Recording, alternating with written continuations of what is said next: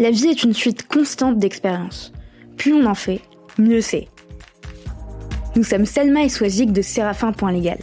Avec Parole de juriste, nous vous proposons de décortiquer pour vous les parcours de juristes d'entreprises inspirants. Ils vous partageront leurs réussites, leurs échecs, leurs doutes et tous les conseils utiles aux nouvelles générations de juristes. Notre objectif Vous mettre à disposition toutes les recettes pour progresser dans votre carrière de manière concrète. Bonne écoute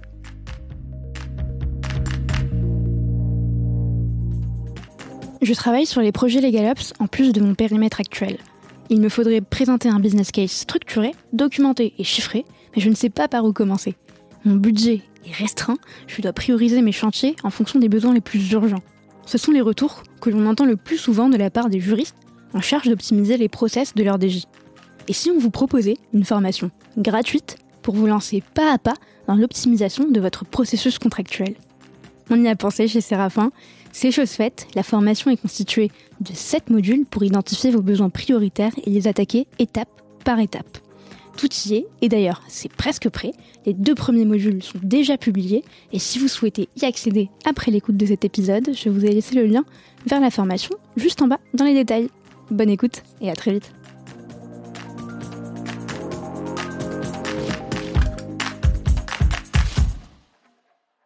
Bonjour Nicolas. Bonjour Nicolas. Salut Selma, salut Swazig. Comment ça va? Très bien, merci. On est très content de, de recevoir Nicolas Lefloc, à Nicolas qui nous a caché sa deuxième vie. Soit dit que tu n'étais peut-être pas au courant, euh, puisque en préparant tes questions, j'ai évidemment recherché ton nom sur Google et j'ai découvert que tu étais aussi le héros d'une série de romans policiers qui se déroule pendant la Révolution française. Et donc, en fait, tu fais euh, euh, bah, l'objet d'un roman sur un brillant commissaire au Châtelet pendant la Révolution française, chargé des affaires les plus délicates, en contact direct avec le roi. Tout à fait. Comment va Emmanuel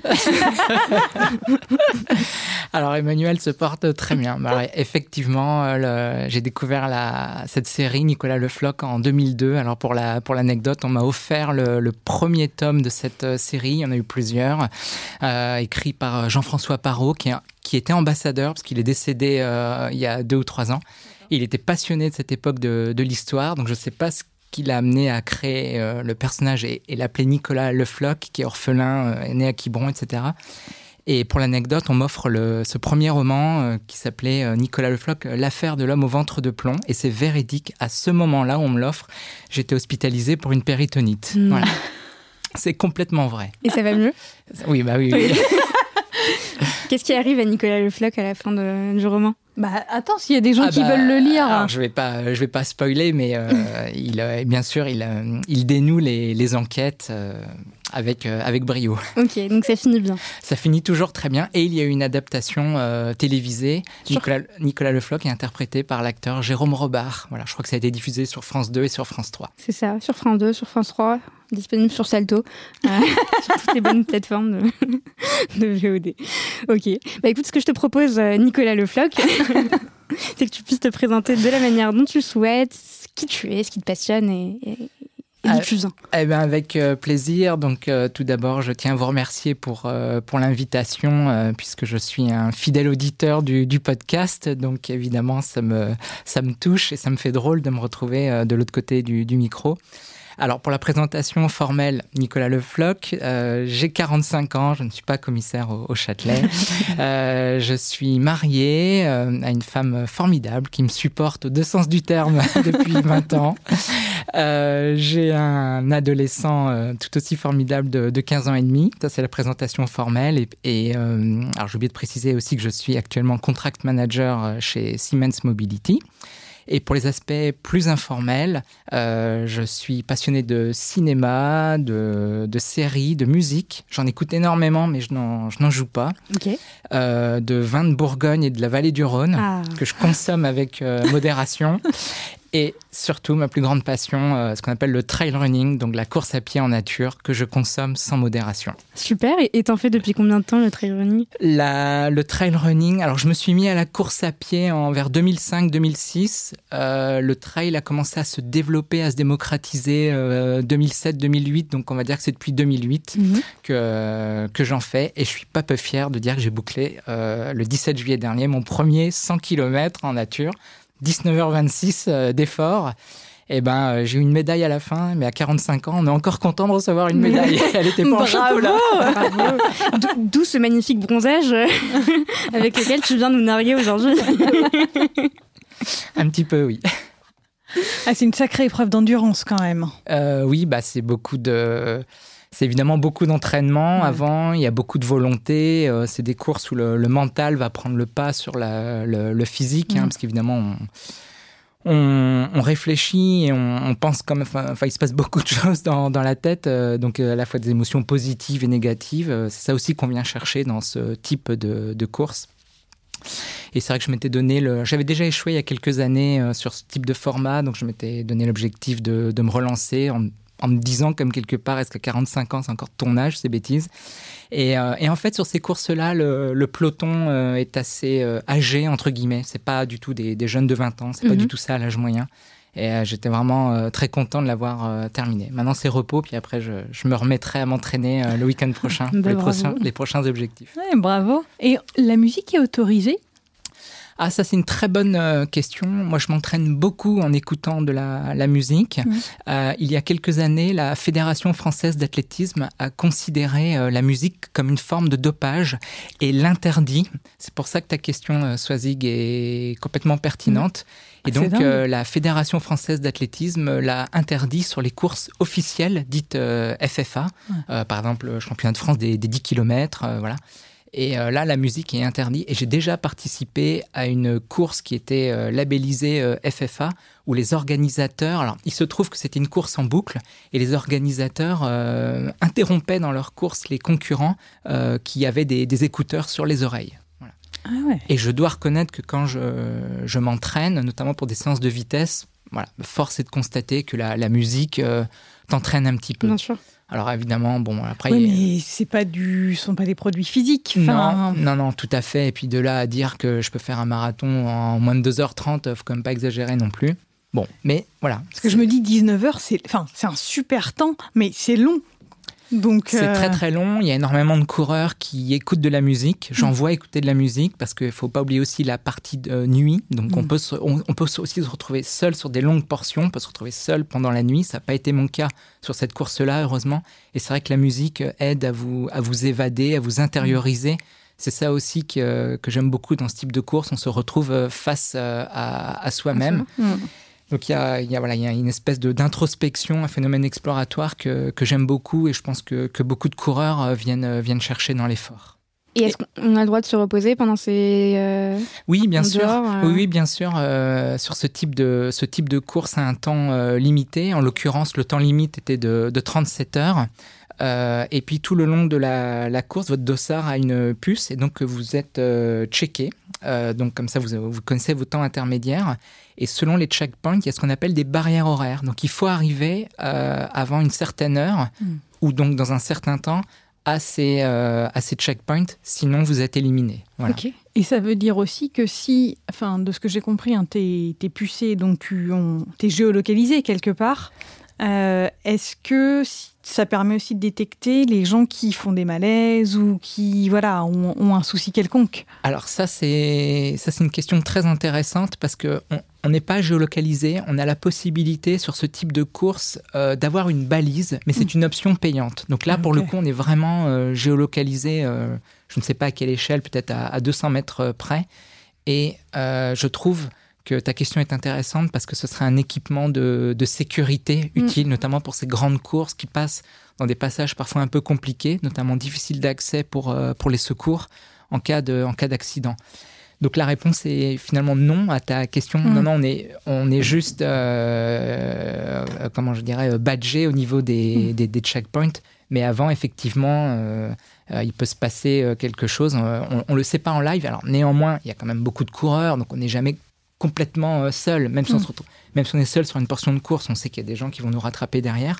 Et sur notre dossard, on a différents numéros de téléphone à appeler en cas de, Mm. en cas d'urgence. Voilà.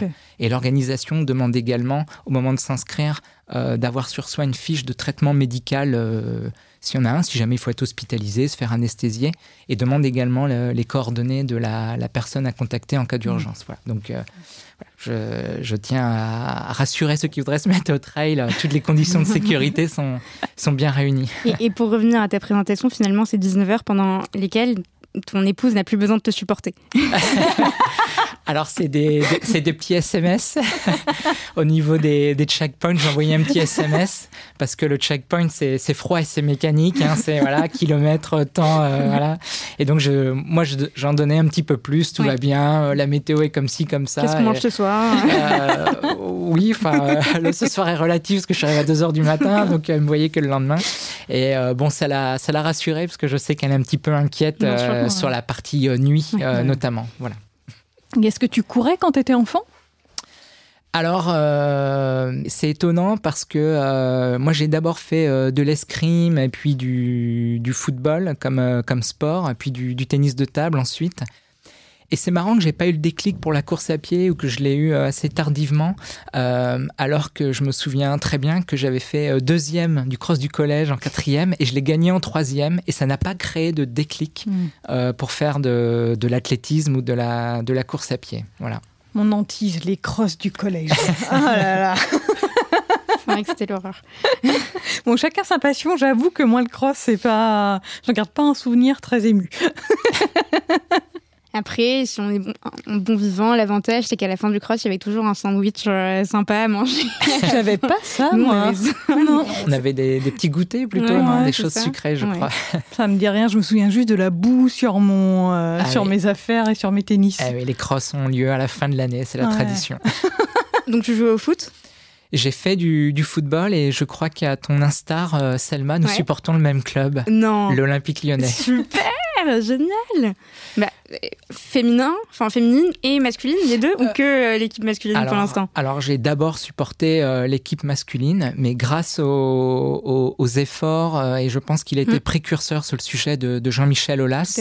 Euh, en termes d'investissement, d'installation, Mm. bien sûr, euh, on va pas se mentir, les, les stades se remplissent pas de la même manière, les, les- les salaires, euh, etc. Mais quand même, il a fait énormément. Mm. Euh, L'OL a complètement écrasé. Mm. Alors, je crois que maintenant, c'est en train un petit peu de, de- de s'égaliser avec le Paris Saint-Germain et d'autres euh, clubs. On Mais- dit pas ça. Mais euh, voilà, l'OL a un palmarès euh, féminin, sur le, pour le football féminin juste gigantesque. Ouais. Et on peut rappeler que euh, la, la plupart le- de l'équipe de France féminine est constituée de lyonnaises. Ce qui a tendance à agacer certaines personnes dans le staff de l'équipe de France féminine. Tout à fait. Ok, super. bah, on pourra du coup euh, potentiellement former une équipe de foot euh, avec Christophe Ziver. Mais j'allais le dire, on va y Il y arriver. a Emmanuel Tanet aussi euh, qui, euh, qui est censé nous rejoindre. Donc, on- je, je pense que ce serait pertinent de faire une équipe euh, juriste, contract manager, euh, Séraphin, et voir euh, comment on peut s'organiser. C'est Bon, mais je crois que j'ai perdu la technique. Par contre, je cours beaucoup, ça c'est sûr. je peux être joueur de champ. super, top. Et au-delà de, des aspects sportifs, qu'est-ce que tu voulais faire quand tu étais enfant? Alors, euh, mon, mon père a profité du confinement pour faire beaucoup de rangements dans la, la maison. Ok. Donc, il a, il, a, il a du dossier sur moi. Donc, euh, il, il est même euh, m'envoyer des messages, euh, enfin, pardon, par, euh, par SMS ou par email, ce qu'il retrouvait, notamment des, des bulletins. Et ce qui est intéressant, c'est qu'il a, il a retrouvé une, euh, vous savez, les petites présentations qu'on fait. Enfin, je ne sais pas si ça se fait encore, mais euh, qu'on fait au, au collège, voilà, profession des parents, Mm. voilà. Et euh, en, en troisième, euh, je voulais être euh, publicitaire. C'est ce que j'ai écrit. Voilà. D'accord. Peut-être influencé euh, par l'émission euh, Culture Pub que Ah oui. que j'ai regardée. Et euh, quand j'ai été étudiant, j'ai fait de nombreuses fois la nuit des publivores. Je ne sais pas si ça existe encore et ça, j'en garde un super souvenir. Je voulais devenir Jacques Seguela. Euh, voilà, exactement. Euh, bon, je sais pas si j'aurai une Rolex à 50 ans pour le, le citer. Et tant pis, j'aurais raté ma vie. Mais euh, oui, ce que j'adore dans la publicité, c'est cette petite histoire, ce, ce mini-film qu'on qu'on- qu'on raconte.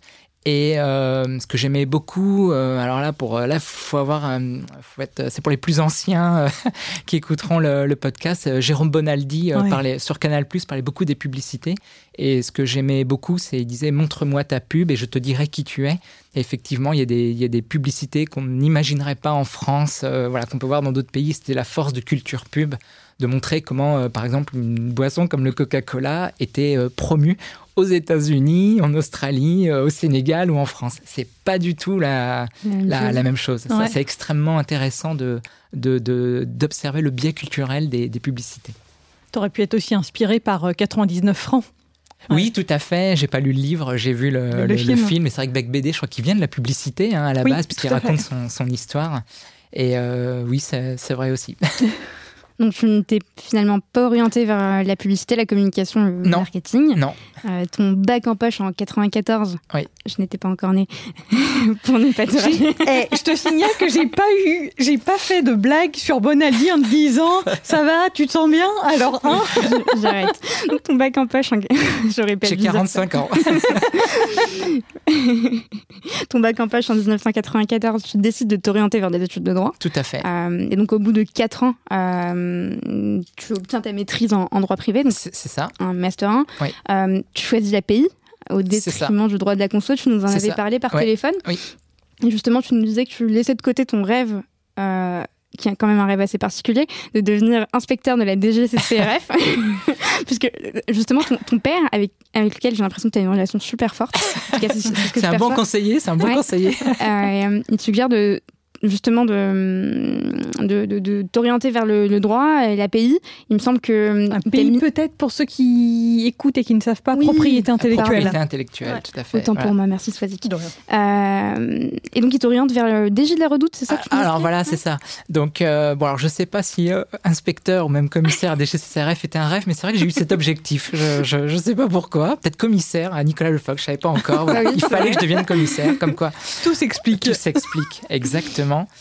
Et euh, donc j'ai ça euh, à, l'esprit, donc je pars bien en tête pour me spécialiser en droit de la consommation.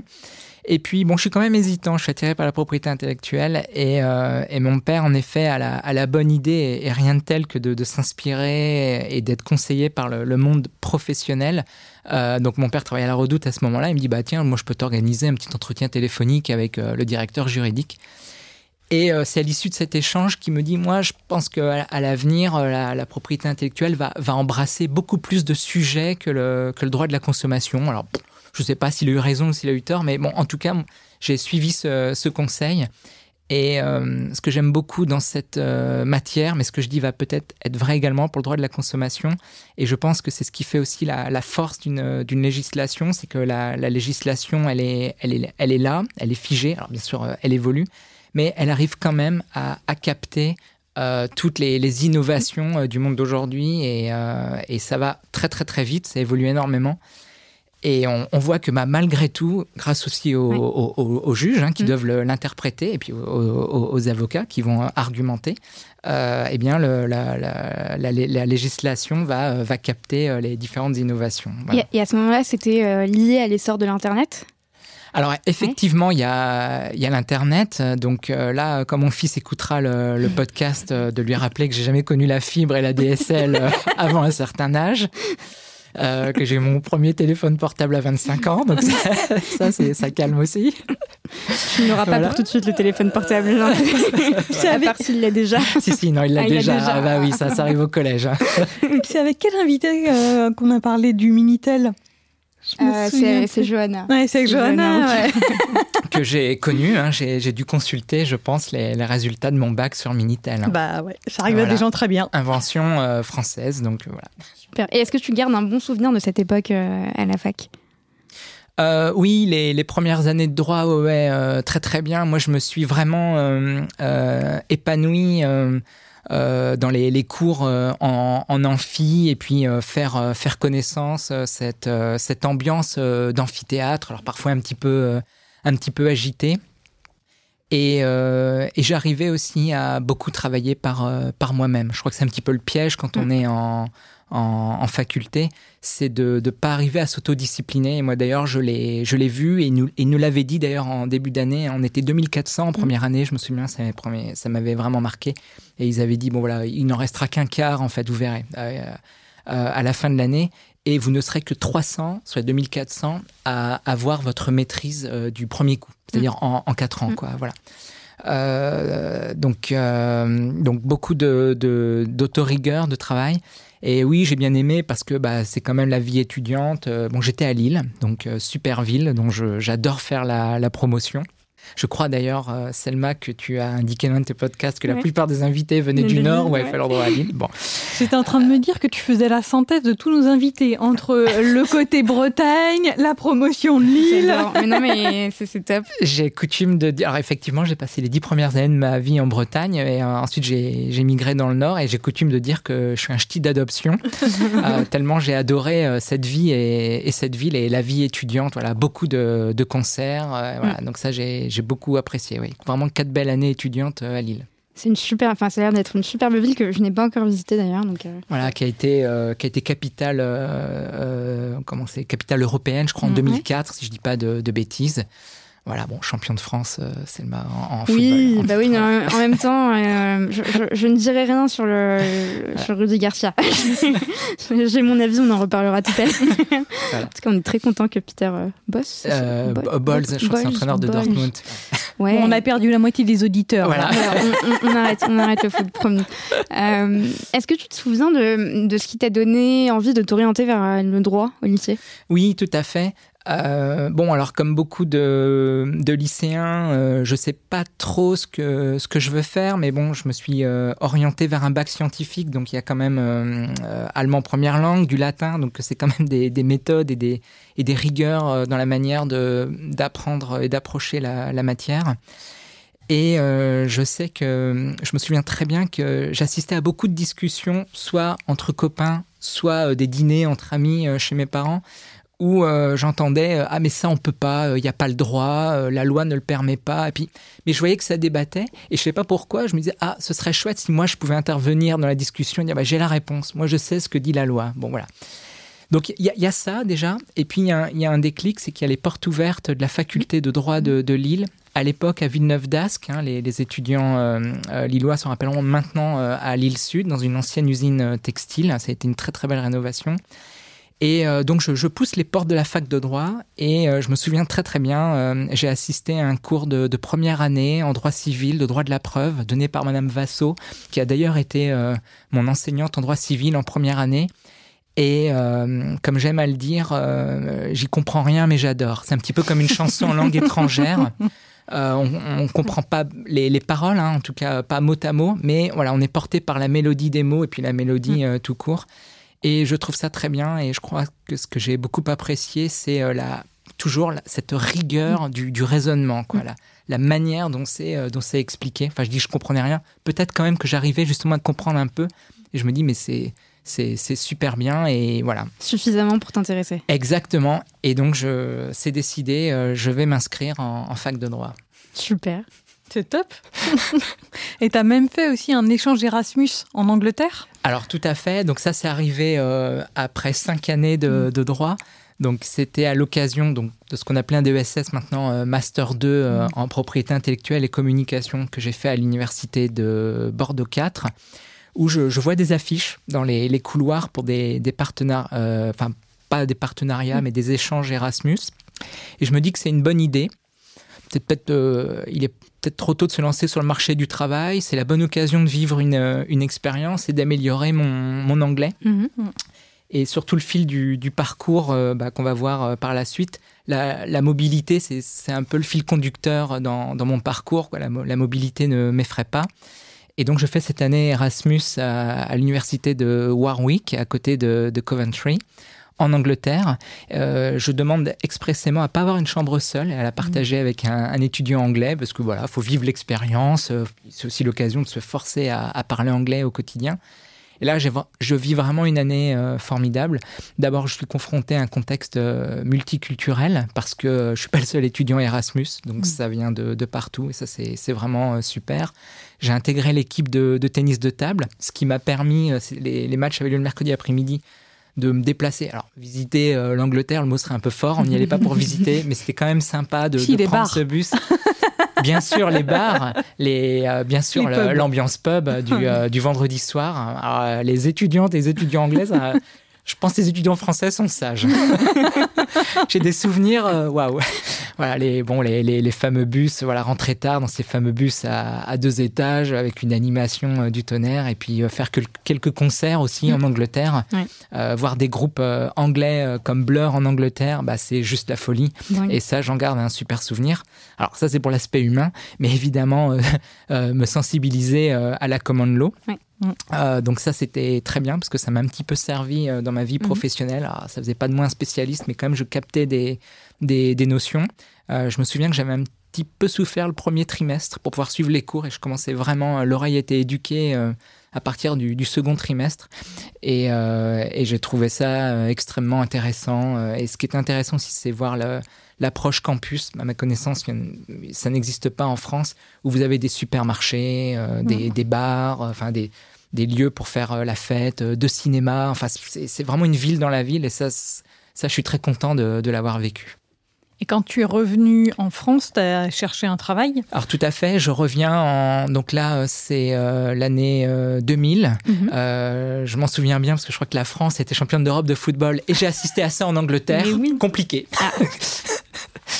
Et là, bah, j'ai pas beaucoup, j'ai pas assez d'expérience donc pour pour trouver un, un travail.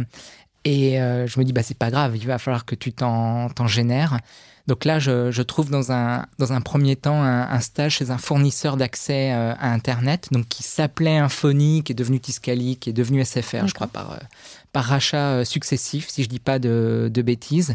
Et puis ensuite, bah, j'ai toujours pas trouvé de, de travail, donc j'ai fait un, stage dans une coopérative laitière qui s'appelle la, la Sodial, voilà, mm. qui commercialise notamment la marque Yoplait. Voilà. Et puis, je crois que justement, quand tu étais chez euh, chez Infony, ouais, il y a eu, c'était au moment du, du, procès Yahoo. Oui, voilà, tout à fait. Euh, donc, du coup, je, avant cet épisode, je suis allé me, me remémorer quelle était l'affaire en, en, en, question.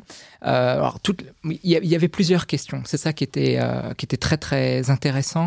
Il y avait la question de l'Internet face à la territorialité mhm. de, du droit, mhm. des législations. Bon, est-ce que le droit français peut euh, est-ce que le juge français est compétent pour traiter d'un sujet euh, dont le, défendeur s'appelle yahoo.com et dont le siège est aux États-Unis, mais dont les, images ou les faits reprochés sont bien visibles en, France? Il y avait ce premier point. Et puis il y avait un, autre sujet dont je me souviens qui était la, responsabilité de Yahoo en tant qu'hébergeur. Mhm. Alors le sujet en question, c'est que Yahoo avait un, site, peut-être là toujours d'ailleurs, qui était le Yahoo Enchères, donc Yahoo Auctions. Mhm. Et euh, sur ce site, il y avait des, des objets euh, de l'époque nazie qui étaient mis en vente. Voilà. Et euh, je crois que c'était la LICRA et l'UEJF, si je ne dis pas de, de bêtises, qui ont déposé une plainte pour faire cesser cette vente ou au moins l'accès à cette -hmm. page Internet. Et euh, je crois qu'ils ont eu euh, gain de cause. Et j'ai effectivement euh, assisté à l'audience en référé, donc en mai ou en juin 2000, si je dis pas de, de bêtises. Et c'était passionnant parce qu'on n'avait pas les, on n'avait pas les réponses. Euh, je me souviens, j'étais au palais de justice. Euh, le, mon maître de stage m'avait proposé d'y assister, donc forcément, il fallait y aller. Et c'est juste la folie. Euh, dans le, le, palais parce qu'il y a, y a les médias. Enfin, en tout cas, le, le, rendu de la décision peut être très très impactant. Mm pour euh, tous les autres fournisseurs d'accès euh, à Internet, si jamais la décision était défavorable à Yahoo, et ça a été le cas en, en, en l'espèce. Et je crois que ça a été confirmé par, euh, par la suite. Il faudrait que je remonte le, le fil. Et c'était très intéressant. Et j'avais d'ailleurs fait mon, mon mémoire. Alors, c'était pas tout à fait sur ça, mais toujours sur cette thématique du, de notre droit territorial à l'épreuve d'Internet. Mm -hmm. Mais mon mémoire de, de, fin de Master 2, c'était le, le, la, la, contrefaçon. Enfin, c'était alors je sais plus exactement, je devrais m'en souvenir, mais c'était la contrefaçon du droit des marques sur Internet. Et c'est notamment, euh, faut, faut, se remémorer une époque, je crois que c'est un peu moins vrai maintenant, où les, noms de domaine étaient euh, déposés de manière complètement sauvage, mm. avec euh, du, chantage qui était fait par les déposants de, ces noms de domaine.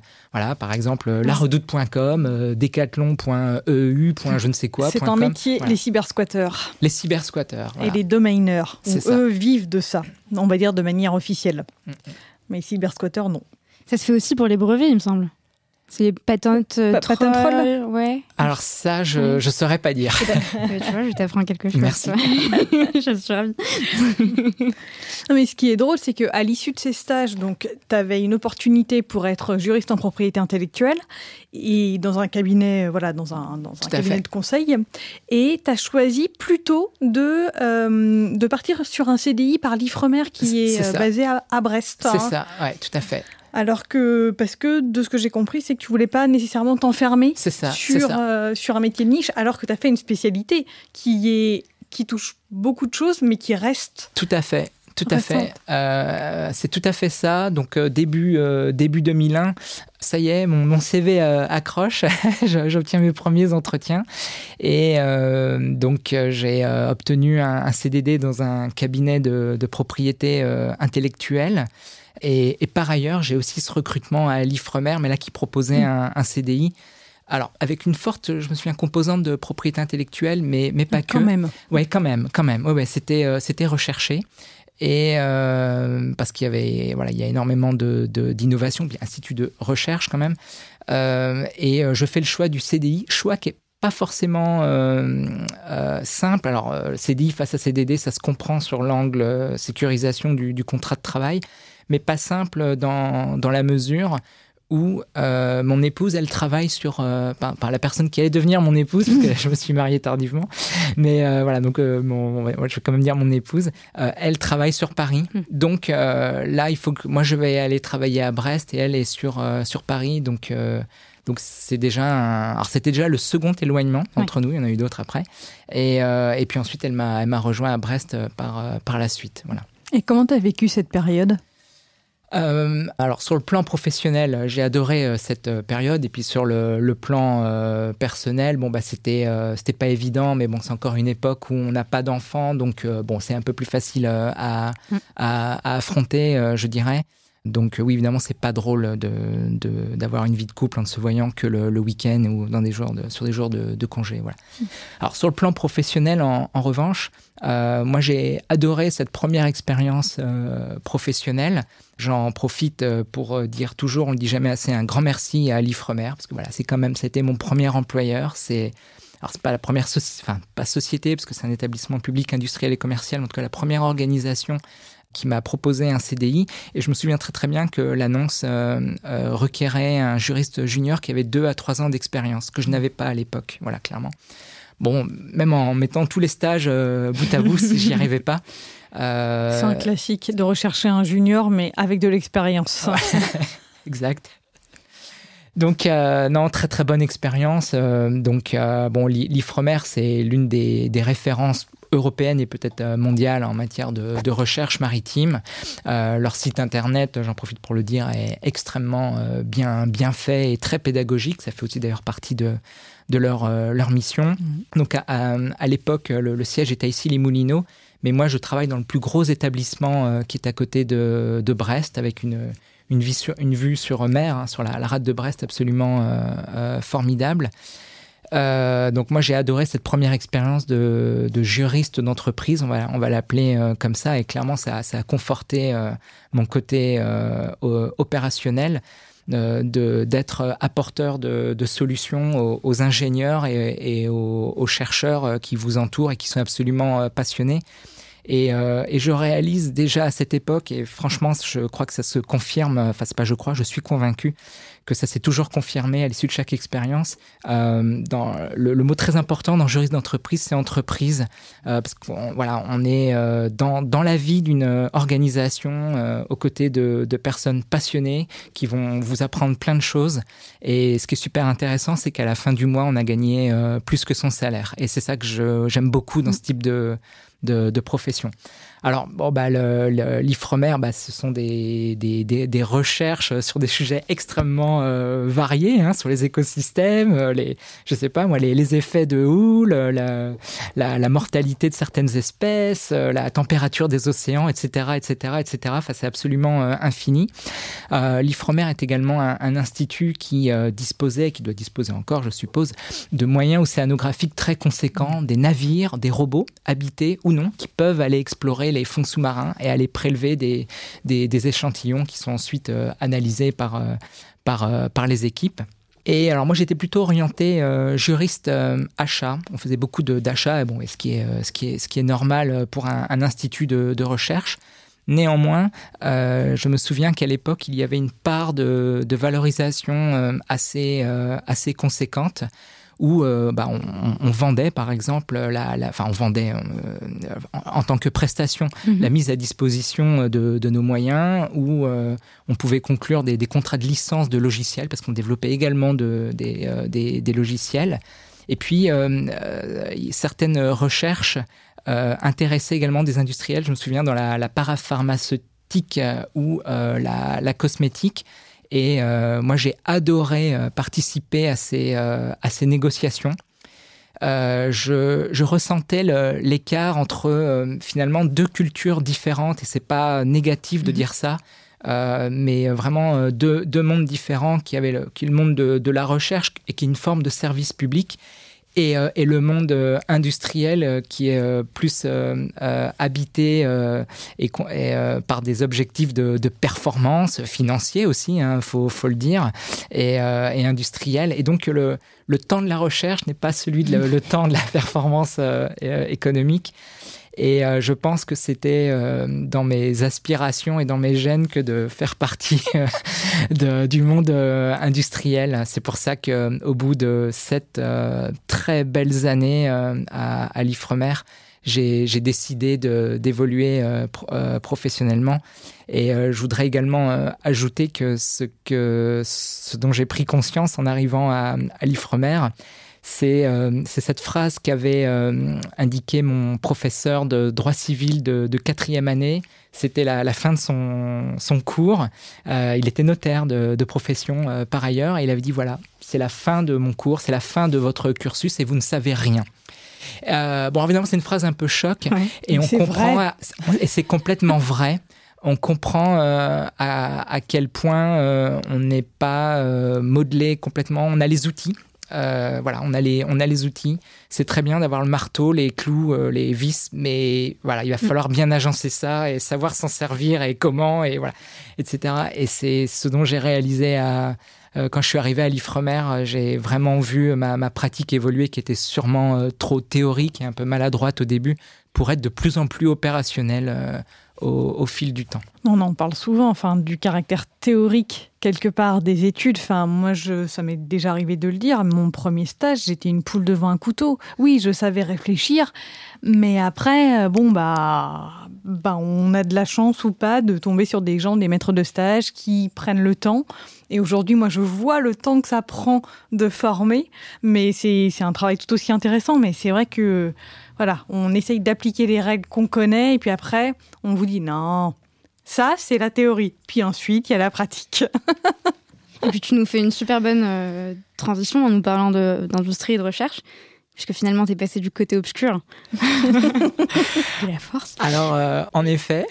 Et justement, tu, tu quittes L'air iodé de la Bretagne. Pour l'air liquide des montagnes. C'est magnifique ce que tu m'as mis. Pour, pour, pour, pour, mettre les auditeurs et les auditrices dans la confidence, Nicolas a fait quelques petites modifications euh, sur, sur les questions et il nous a rajouté cette magnifique formule. Donc tu, quittes l'air iodé de la Bretagne pour l'air liquide de la montagne. J'adore. Et tu, tu, rejoins justement euh, ben, un département d'air liquide qui est à Grenoble. Tout à fait, à Sassenage. Superbe ville. J'avais fait du ski à Prapoutel. Alors Grenoble, je dirais pas que c'est une superbe ville, mais elle a un superbe environnement. J'essaye de développer un partenariat avec l'office de tourisme de Grenoble. donc, tu, quittes donc forcément la Bretagne pour les Alpes, on l'a déjà dit. il me semble que tu avais un périmètre assez large en termes de, recherche, euh, en termes géographiques, tout à euh, fait. sur ta recherche d'emploi. Mais c'était tout sauf Paris. C'est tout sauf Paris, c'est ça. C'était la demande de mon épouse. Et, j'ai trouvé, j'ai trouvé ça incroyable quand tu nous as raconté ça, puisque finalement, donc ton épouse te donne une seule et unique condition en te disant, bah, en fait, tu peux trouver une autre opportunité, évidemment, euh, mais rester en région. Euh, ce qui finalement, comme tu nous expliquais, réduisait tes, recherches, tes, chances de, 90%, euh, puisqu'il n'y a, a, forcément pas autant d'opportunités sur ce que tu recherchais. Exactement. Euh, donc effectivement, bah, mon épouse avait beaucoup apprécié versus la vie parisienne, la vie brestoise, donc la vie en province. Et c'est vrai que ça n'a rien à voir. Hein. Mm. Qualité de vie prend tout son sens quand on vit en province. Donc elle m'avait euh, demandé de, de, faire en sorte de ne pas revenir sur, euh, sur, euh, sur Paris. soit dit en passant, petit message pour elle et aussi pour tous les conjoints qui, qui suivent et qui en général doivent faire un, sacrifice. donc un, toujours un grand merci à, elle pour, pour cela parce qu'en l'occurrence elle avait un, poste qui lui plaisait énormément. sur Brest, donc elle a dû quitter, voilà, Merci pour pouvoir me suivre. Voilà, tout à fait. Alors effectivement, euh, je, là, pour le coup j'ai 7 ans d'expérience, donc j'envoie mes, mes candidatures. Et euh, donc il y a Urgo qui me qui me contacte. Et alors le processus avec Urgo se, déroule euh, assez, assez rapidement. Et donc je, décroche le, poste pour lequel je postulais. Et malheureusement, euh, le processus avec euh, Air Liquide n'était pas euh, finalisé. Mhm. J'avais un ultime entretien avec le directeur juridique du groupe en, janvier 2008, si je ne dis pas de bêtises. Mhm. Et je fais le choix, alors qu'on me conseille de dire, mais accepte Urgo, et puis si tu as Air Liquide, tu planteras Urgo au dernier moment. Super bon conseil. C'est pas mes valeurs. Et donc, euh, je, je, prends le risque de tout perdre. Et donc, je dis à Urgo, bah non, euh, je vais pas, euh, je vais pas, je vais pas donner suite. Voilà, peut-être que j'aurai rien à l'arrivée. Je, te coupe, mais moi je trouve ça incroyable en termes de, non mais en termes de valeur humaine, de se dire enfin, le choix de la facilité, euh, bah, ce serait de se dire, ben oui, euh, j'ai aucun compte à rendre à Urgo. Bon, peut-être que euh, je, vais avoir mauvaise réputation auprès des juristes d'Urgo et peut-être que ça va tourner autour de leur réseau. mais tu aurais très bien pu euh, refuser, euh, enfin mm. accepter pardon, euh, et te dire bon bah voilà j'ai pas cette charge mentale à, m'ajouter, c'est pas c'est pas mon entreprise et puis j'accepte et je, je, les laisse tomber et je rejoins Air Liquide. Et puis il y a un aspect financier aussi, enfin tu, tu pouvais te retrouver sans rien et donc être au chômage. Mm. Alors ou t'étais encore chez Ifremer. J'étais oui, encore, je suis encore chez Ifremer, voilà. Ouais donc il y a pas ce non non j'ai pas cet aspect-là. Donc j'ai cet entretien avec le directeur du groupe Air Liquide en, en 2009. Et là, en 2009, il y a un truc sympathique qui s'appelle la crise des subprimes. Super. Alors, quand même, je reçois un coup de fil euh, début 2009 euh, pour me dire que je suis retenu. Donc, ah. youpi, bonne nouvelle, j'ai gagné mon pari. Et euh, alors, je ne sais pas du tout si c'est un lien avec la crise des, des, des, subprimes, mais je me souviens, mais de toute façon, le temps est toujours trop long à ce moment-là, que le contrat de travail a mis du temps à arriver. mais que font les juristes? Et forcément, on se met en mode panique dans ces moments-là. On se dit, bah oui, c'est la crise des subprimes, c'est liquide, euh, gèle les embauches, euh, voilà, tant pis pour moi. Je suis foutu. je suis foutu. J'avais toujours pas remis ma démission. Ah, quand même. bon, voilà, je finis quand même par la recevoir. Et là, bon, voilà, donc euh, là, j'ai pu quitter Ifremer. Et donc, je rejoins en 2000. alors, j'ai dit 2009, non, c'est une bêtise. C'est on est en 2008. Donc, je rejoins en 2008 donc un département de l'air liquide société euh, anonyme. Et euh, là, euh, bah, s'en est suivi une formidable période de dix ans et demi, je pense, pour l'instant. Et bon, bah, écoutez, moi, je me souhaite de vivre encore quelque chose de plus beau que ça. Mais ce qui a été à ce jour la plus belle expérience professionnelle, bah, déjà dans sa durée, dix ans et demi, donc quelle que soit l'issue de la réforme des retraites, ça représentera un quart, pas loin, de ma vie professionnelle et aussi parce que euh, ben, juriste en institut de recherche, ça n'a rien à voir avec juriste dans une société euh, privée, euh, côté au CAC 40 qui, qui, plus est. Et comment, enfin, je ne sais pas comment poser ma question en fait. J'allais dire, est-ce que le choc n'a pas été trop violent? Mais c'est pas. Enfin, c'est quoi les, les, les grosses différences? On imagine à peu près, mais qu'est-ce qui t'a le plus marqué en fait? Ce qui m'a le, plus euh, marqué, ça a été la, la, la vitesse tout allait très vite. Euh, c'est, ça va paraître idiot ce que je vais dire, mais je me souviens très bien que euh, à l'époque, j'ai, même l'impression que les gens parlent beaucoup, beaucoup plus vite. Mm. Et c'est ce flux d'informations qui, qui circule énormément. Les gens qui se croisent dans les couloirs, ah tac tac, t'as vu, t'as vu mon mail, voilà énormément de réunions. Manifestement, j'en avais pas autant euh, quand j'étais euh, à, à l'Ifremer. Donc énormément de, de, réunions, un emploi du temps qui, qui se, une charge de travail très très lourde, mm. très très euh, très conséquente. Et un délai de traitement ultra ah, raccourci. Ah bah oui, alors ça voilà, ça c'est oui, en voilà un choc avec l'Ifremer là clairement. mais oui, mais encore une fois, c'est normal parce qu'on a un client en face qui nous paye, donc qui nous fait vivre. C'est normal, c'est normal. Donc sur cette expérience de euh, chez Air Liquide, bah, donc expérience formidable parce que j'ai grandi en tant que juriste d'entreprise euh, en même temps que l'entité a, grandi, elle s'est énormément transformée. Donc au début c'était un département, puis euh, c'est devenu une filiale en 2011. Donc là aussi un dossier euh, interne M&A, enfin pas vraiment, mais c'est un peu tout, euh, euh, tout, comme ça, ça, ça, y ressemblait parce qu'il y avait, voilà, il y avait des, des cessions euh, d'actifs de, l'Air Liquide SA vers une autre entité Air Liquide.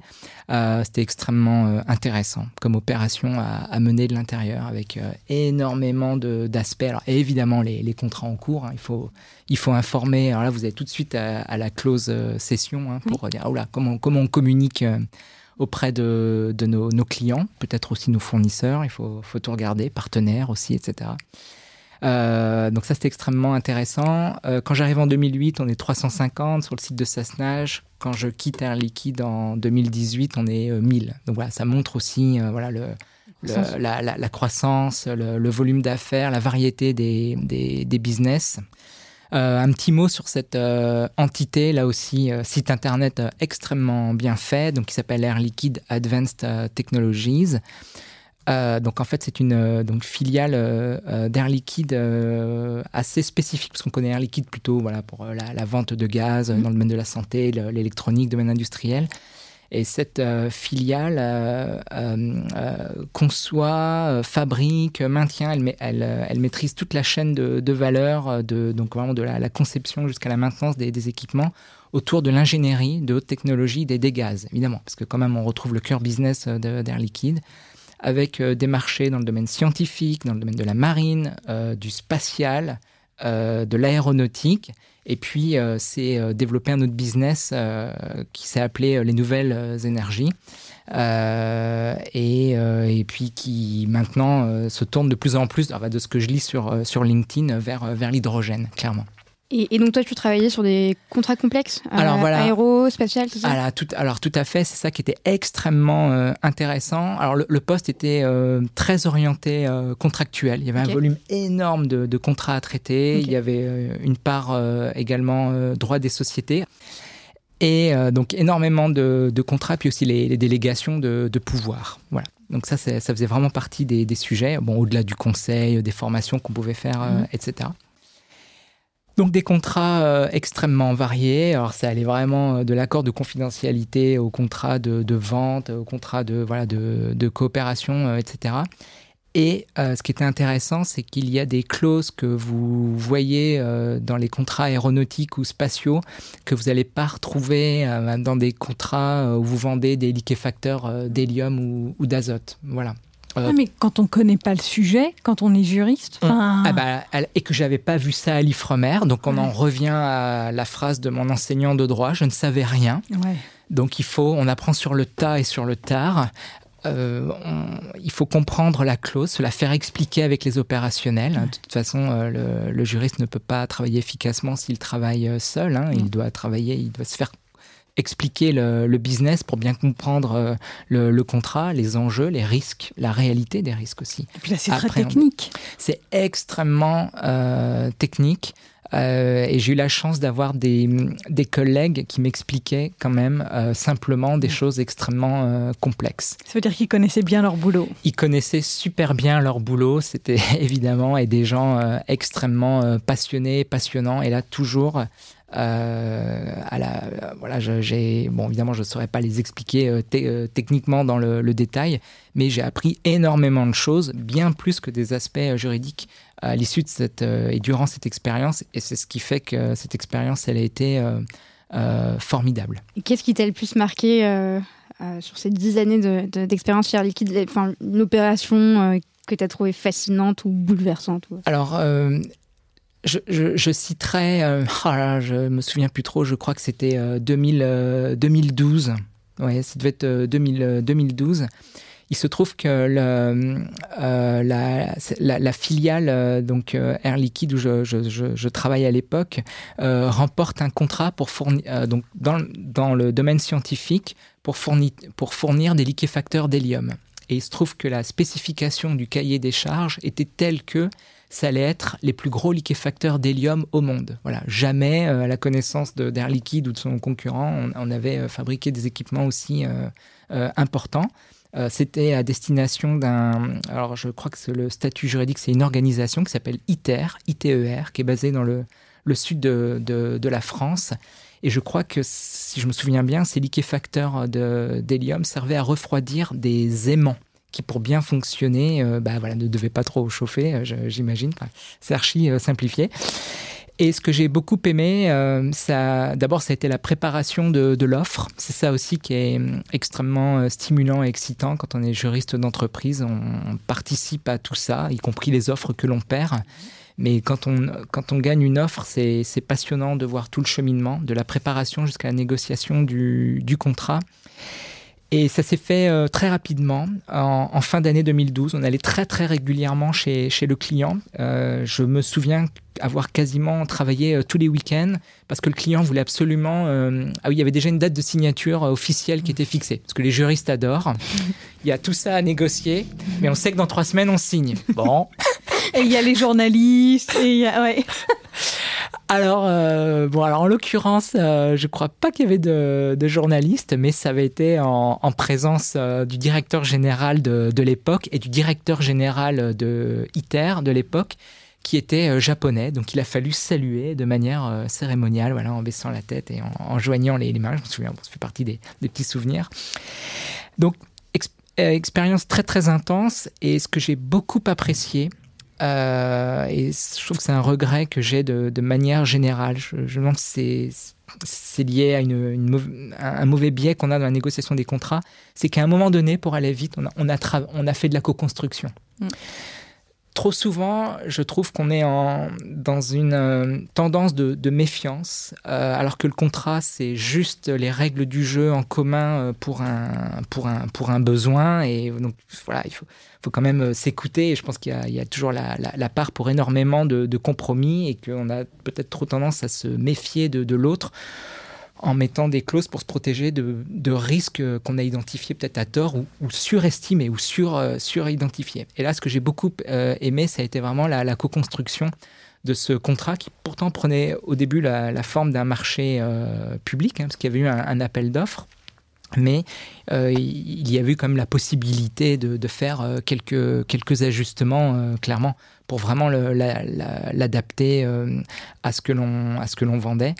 Et j'ai trouvé ça assez, euh, assez formidable. Euh, voilà. Et puis, bien sûr, après, des, des, des, plein de petites anecdotes. Et puis, les, bah, les petites paraphes des deux, des deux exemplaires qui fait 500 pages.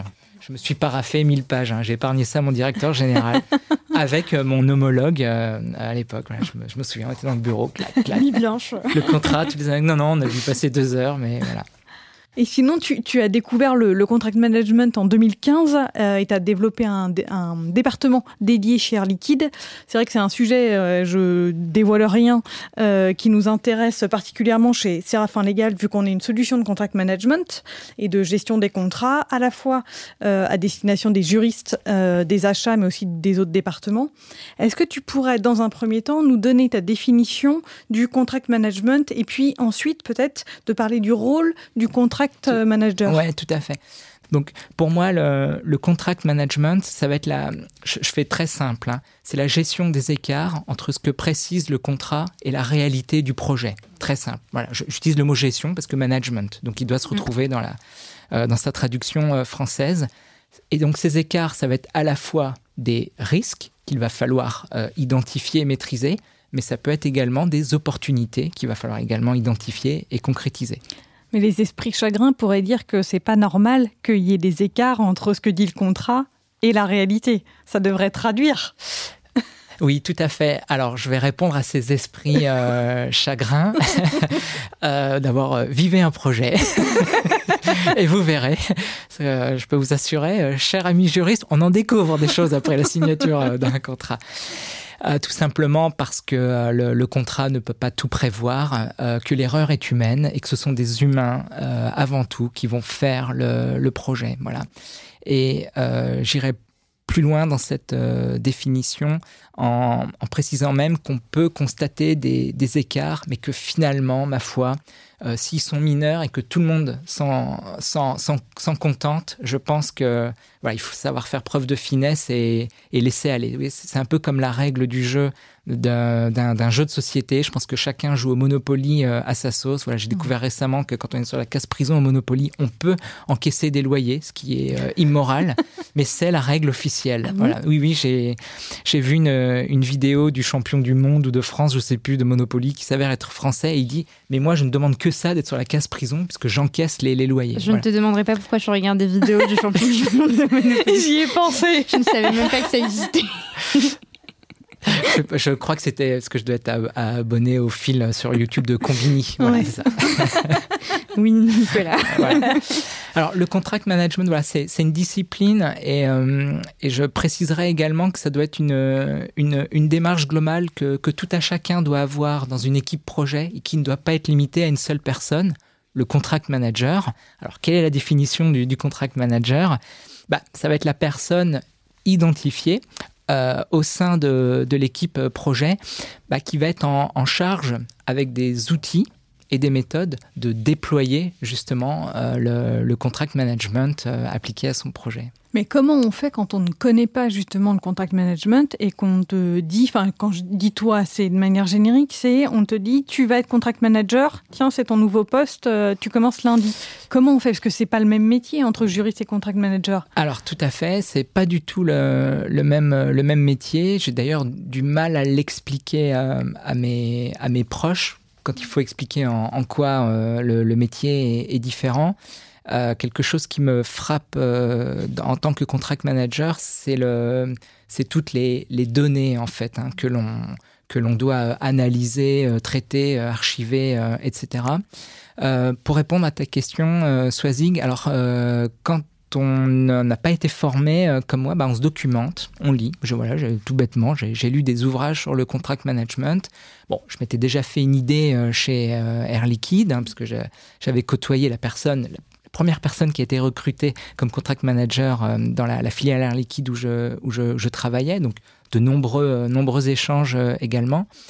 Et en ce qui me concerne, je suis arrivé sur un, projet qui avait déjà deux ans d'existence. De, Donc j'ai eu la chance euh, d'arriver sur un projet qui avait des, des outils euh, en, en place et que, et que j'ai pris, euh, voilà, alors, libre à moi de, de, les compléter, de les améliorer.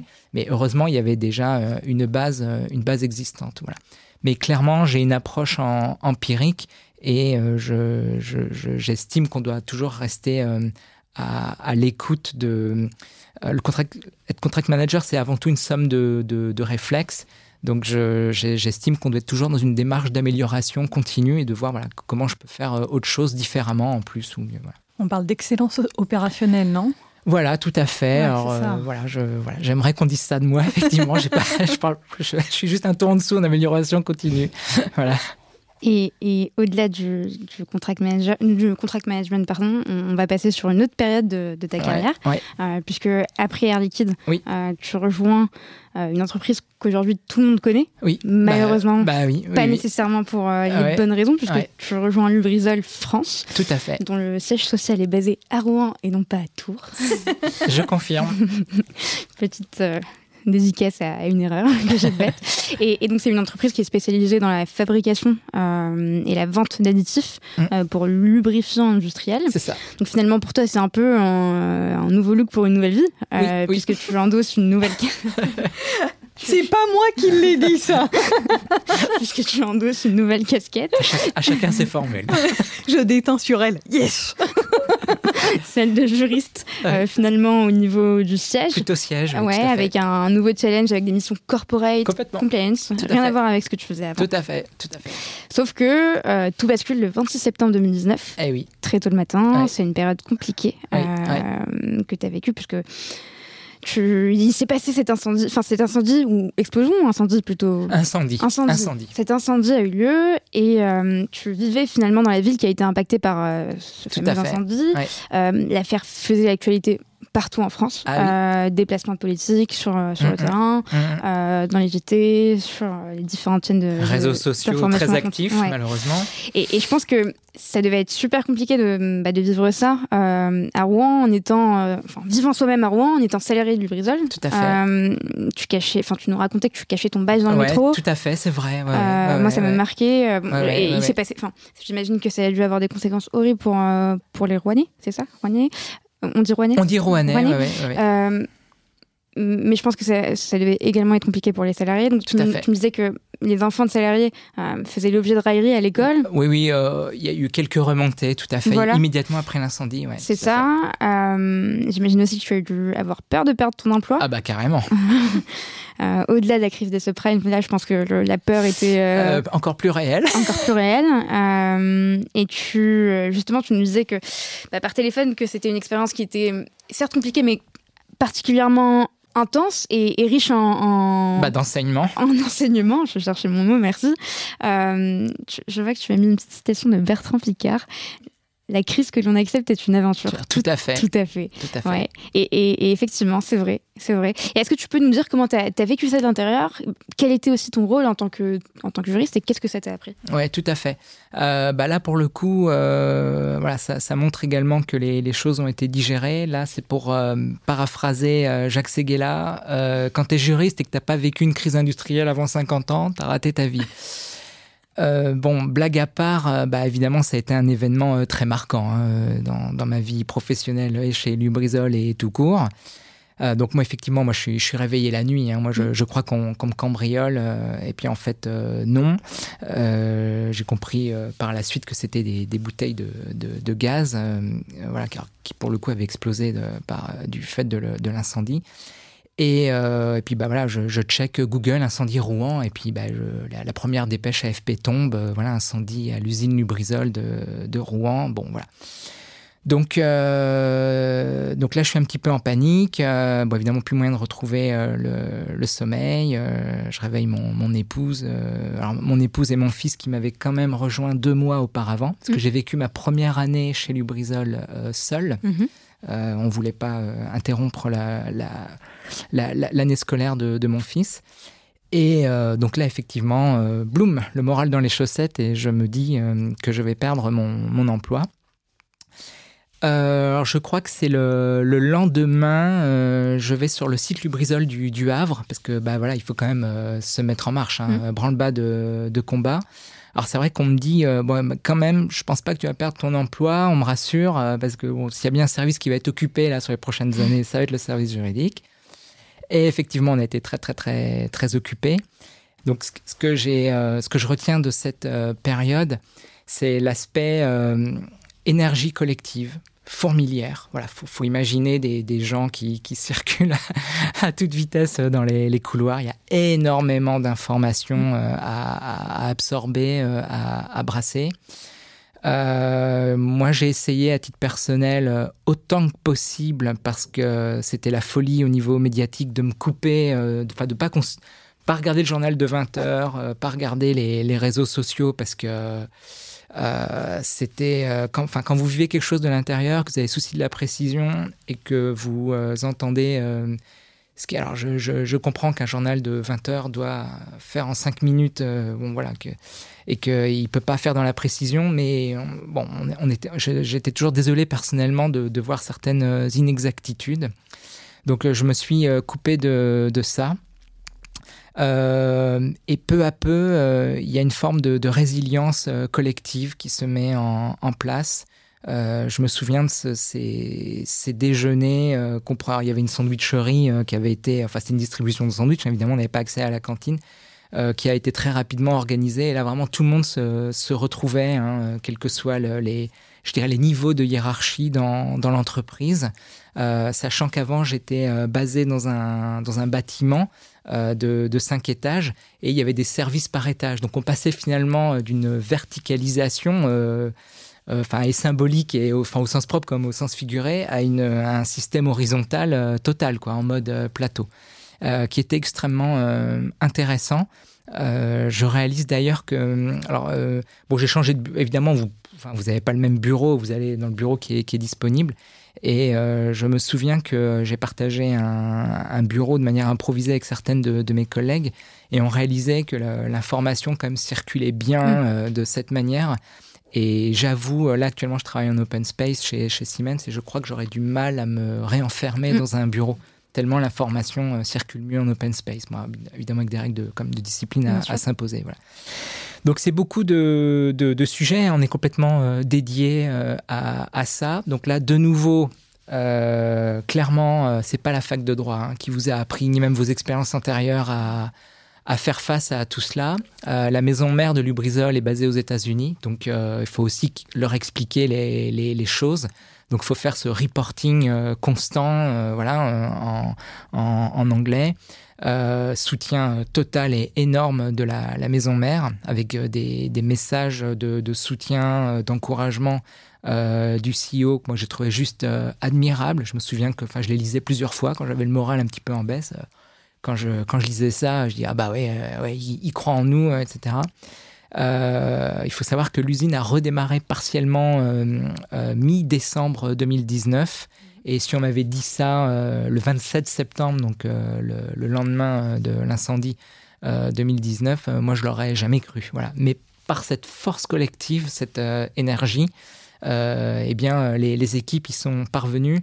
il faut mentionner que le site de Lubrizol France est très très familial. Euh, quand on arrive chez Lubrizol, on dit voilà, c'est comme une grande famille. Et en effet, on le, on le constate. Il y a assez peu de, de turnover, euh, beaucoup d'ancienneté chez, chez les salariés, tout simplement parce que parce qu'ils qu'ils s'y sentent euh, bien avec des, des petits voilà des petits rituels voilà au moment de la fin d'année fête des pères fête des mères qui sont assez voilà, donc qui soudent les gens quand même et qui font que euh, les, équipes ont fait face euh, à la crise. Donc mise en place de fonds de solidarité, par exemple, à destination euh, des professions mm. commerçantes, agricoles également. Donc là, évidemment, bah, faut là vous utilisez vos, basiques hein, de, droit civil. ça reste un contrat, hein, voilà. Et bon, donc vous mettez quelque chose en, place. Et puis, bah, peu, à, bah, peu à peu, quand même, les, choses, euh, je dirais, retombent euh, un petit peu et on, rentre dans un, dans un mode un peu plus. Euh, alors, je ne vais pas du, pas du tout, je vais pas du tout dire cool reposant, mais plus nominal, c'est-à-dire que on est dans une phase qui dure pour moi peut-être deux ou trois mois où vraiment on, on voit pas le jour, quoi. Il y a de la sollicitation de partout, on ne peut rien anticiper.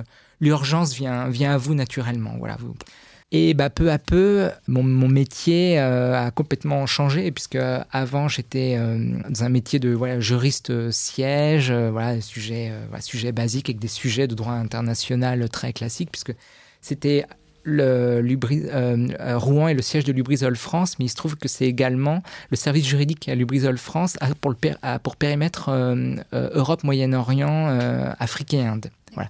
Donc ça, te montre toute la variété des, sujets que je traitais euh, avant, des sujets business que je traitais avant l'incendie, sujets business et, compliance. Et puis après, bah, évidemment, la, masse des, sujets, la masse des, procédures, des recours, etc., fait que je passe d'un métier de juriste business euh, à un juriste contentieux, si, on peut appeler ça comme ça, et c'est normal. Chacun doit, doit apporter sa, pierre à l'édifice dans l'effort collectif.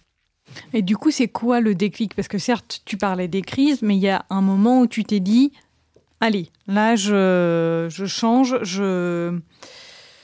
Et je, change de branche, je change de métier, ou je claque tout et je pars à Bora Bora. Euh. Le, déclic, je crois, euh, a été le, c'était l'image euh, négative que, renvoyaient les, médias et les réseaux sociaux de, de, Lubrizol. Voilà.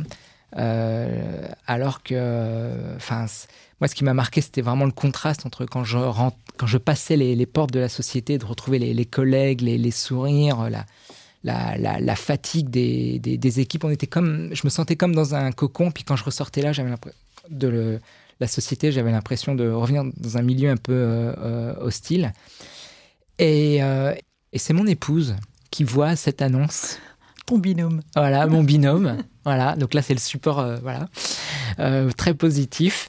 Euh, qui voit cette annonce chez Siemens Mobility et qui, qui recrute un contract manager et euh, avec un profil de juriste, et plutôt senior en plus, voilà, avec, euh, je crois, 15 ans d'expérience, donc c'est complètement mon, mon profil euh, à l'époque. Et je postule, et en trois semaines, le recrutement se fait. Voilà. Incroyable. Et hum, justement, quand on, on, on échangeait par, par téléphone à nouveau, tu as eu cette phrase très intéressante euh, qu'on entend très souvent de la mmh. part de, de contract managers. Euh, tu nous disais, si je redeviens juriste, je ne rédigerai jamais un contrat de la même manière. Oui, tout à fait. Oui, alors comment, euh, comment expliquer ça? Euh, bah, Parce que je, je, je pense qu'il faut vraiment être très pratico-pratique. Je, je, pense que dans ma pratique de juriste antérieur, j'ai pu manquer de, de, pragmatisme dans certaines clauses. Voilà. Il, il, y a des clauses qui décrivent notamment, je ne sais pas, une procédure d'acceptation. Voilà. J'allais te demander un exemple voilà. concret. Mais quand on décrit euh, un, un, moment du projet qui, qui, qui, va être mené par des, des personnes, faut, faut vraiment être euh, pratico-pratique, quoi. C'est-à-dire euh, le, le, délai de prévenance, euh, qui, voilà, le, le, nombre de personnes, bah, je sais pas, mais et, euh, et, je dirais à la rigueur ne pas trop rentrer dans le détail, quoi. Faire confiance au, au projet. Euh, ils vont, ils vont s'approprier la clause, ils vont le, ils vont le, ils vont la faire vivre. Et euh, voilà, je pense qu'il y a des choses qui ne seront, qui ne seraient plus mes batailles -hmm. en tant que rédacteur de contrat et plus de me concentrer sur des, des clauses plus, voilà, plus classiques, voilà, la, la clause de rédaction des pénalités de retard, la, la garantie, etc., etc. Ah, mais c'est compliqué de trouver l'équilibre entre ce côté pratico-pratique, comme tu dis, et en même temps de dire, bon, ils vont bien s'entendre, ça va bien se passer, et dans 95% des cas, ça se passe bien. C'est pas évident. Ouais, non, non, euh, je suis d'accord, mais en même temps, on peut pas, ouais, on peut pas tout prévoir non, euh, non plus. Le, le, contrat, il est rédigé à un moment donné, et le, le projet, lui, mène, il a son cycle de vie, quoi. Bah, D'où l'intérêt des comités de suivi ou tout des. À fait, euh, ouais, ouais. Voilà. Et ça, pour le coup, c'est une clause sur, enfin, que j'ai pu, euh, enfin, en tout cas, j'ai pris du temps pour la rédiger, pour justement décrire. Bah, quand il y a des blocages dans le comité de suivi, à qui ça monte et dans quel délai. Et parce que pour le coup, c'est ça qui va régler les problèmes. Ça va être la discussion entre les parties. Oui, tout à fait, tout à fait. Bah, par... Oui, je pense par exemple à la clause de, de résolution des, des litiges. Mmh. Bon, alors moi, je suis un pro médiation. Euh, bon, mais très, très concrètement, en fait, ça, ça escalade au top management, comme on dit. Ouais. Quoi. Voilà, c'est ça la réalité, en fait. Voilà. Évidemment qu'on va pas tout de suite à, et ni à la médiation, encore moins au tribunal et à l'arbitrage. Et heureusement. et heureusement. Et donc finalement, cette expérience, cette nouvelle expérience en tant que contract manager, j'ai adoré encore une fois cette formule. C'était pour toi ton coming out professionnel. Tout à fait. Et euh, actuellement, donc tu t'occupes de pour Siemens euh, des pro, enfin du projet du Grand Paris ouais, Express. Euh, Est-ce que tu peux nous dire aujourd'hui en quoi consistent justement euh, tes missions? Est-ce que c'est euh, orienté sur ce, cet unique projet qui est quand même assez complexe? Tout à fait. Est-ce que tu as d'autres euh, périmètres d'action? Com Comment ça se passe? Ouais, tout à fait. Donc en effet, depuis le 1er septembre dernier, je suis euh, contract manager chez, Siemens Mobility France et je suis euh, dédié euh, à ce qu'on appelle euh, chez nous bah, le projet du, Grand Paris ou Grand Paris euh, Express.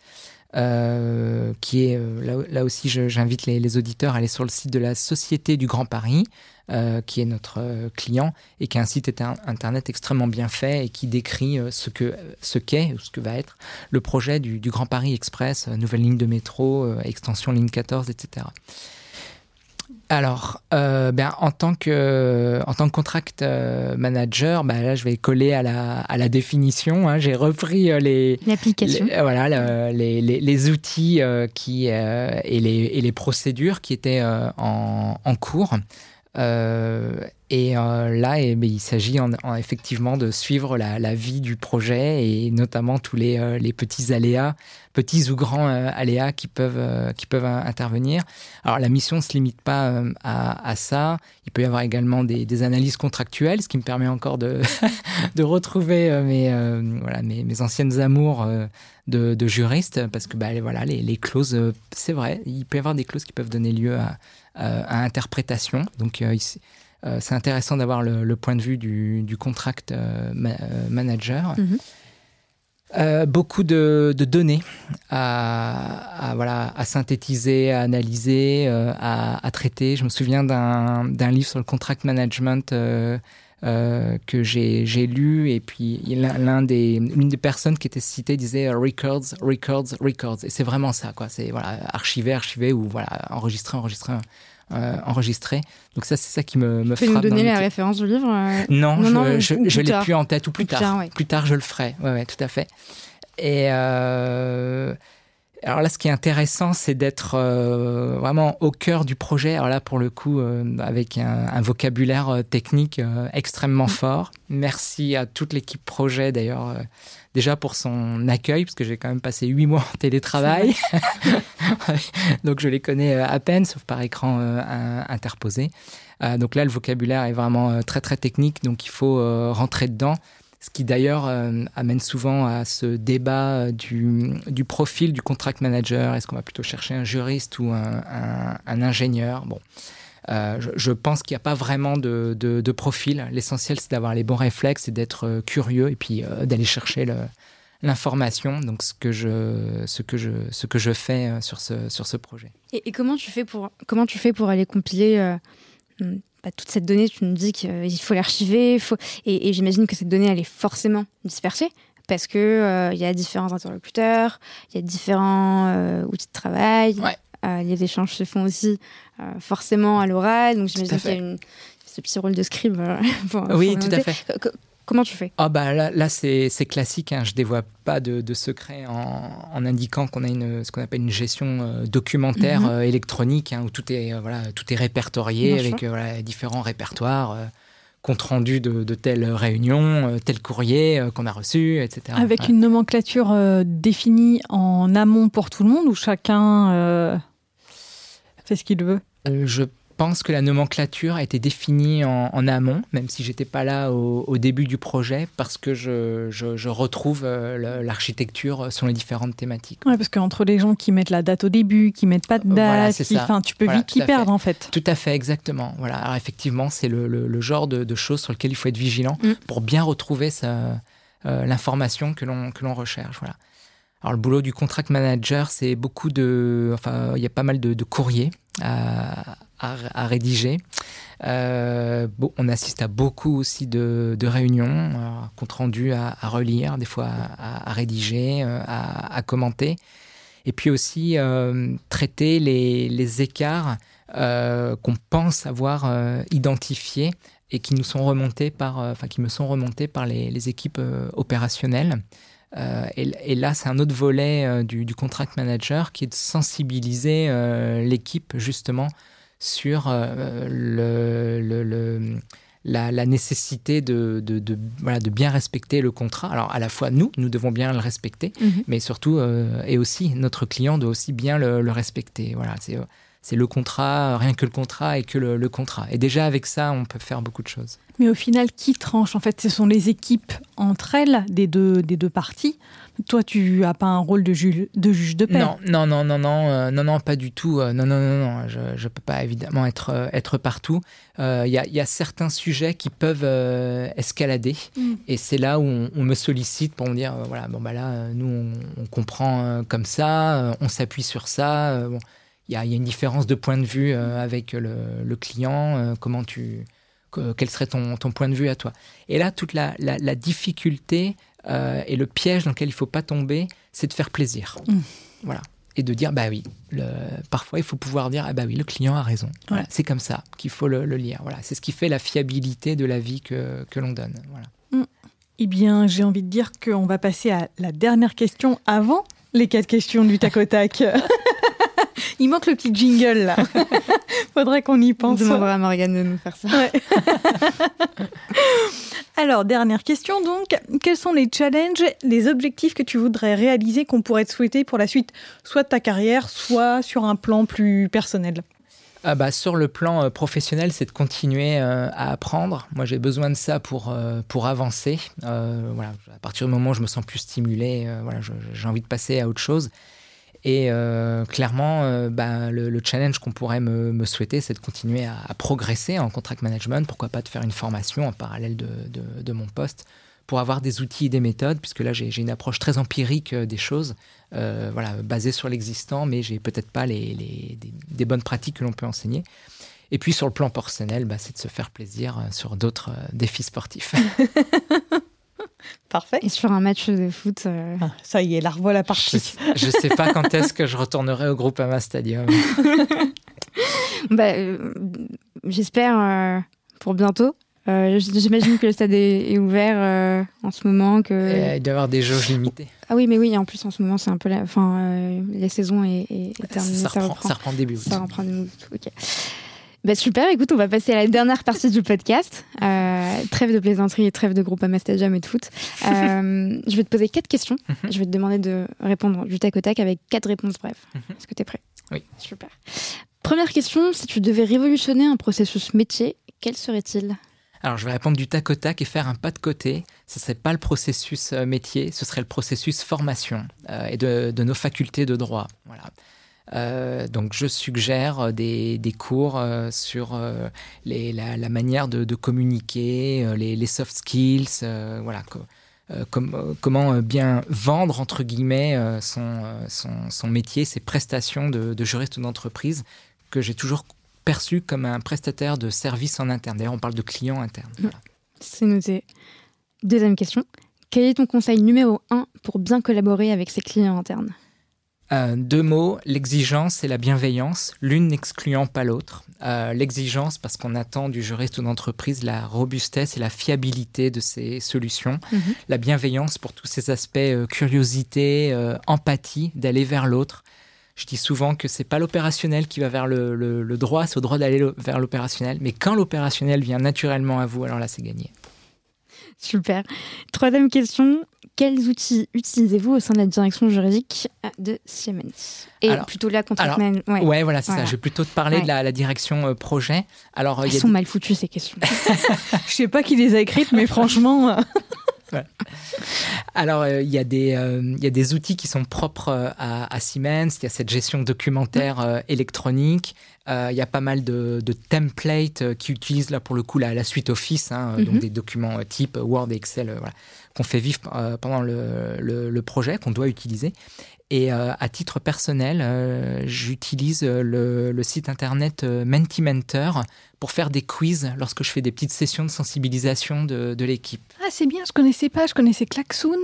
Ouais, il y a Klaxoon, tu as Kahoot aussi. Ah, je connais pas non plus. Tout ça, c'est similaire. Voilà. Tu peux faire des sondages, des petits quiz. Voilà. Ok, super. Bah, je connaissais pas. Effectivement, je connaissais Kahoot. c'est ça, c'est Kahoot? Non, Klaxoon. Il y a Klaxoon, il y a Kahoot. Il y a Kahoot aussi. Et j'utilise Mentimentor. Ok, très bien. Voilà. Dernière et quatrième question, ma préférée, si tu devais donner un conseil aux nouvelles générations de juristes ou générations actuelles qui souhaitent progresser dans leur carrière, quel serait-il? Alors, pour euh, les, juristes qui sont en recherche d'emploi, euh, n'ayez pas peur de la mobilité. Forcément, avec mon parcours, je peux conseiller que, que ça.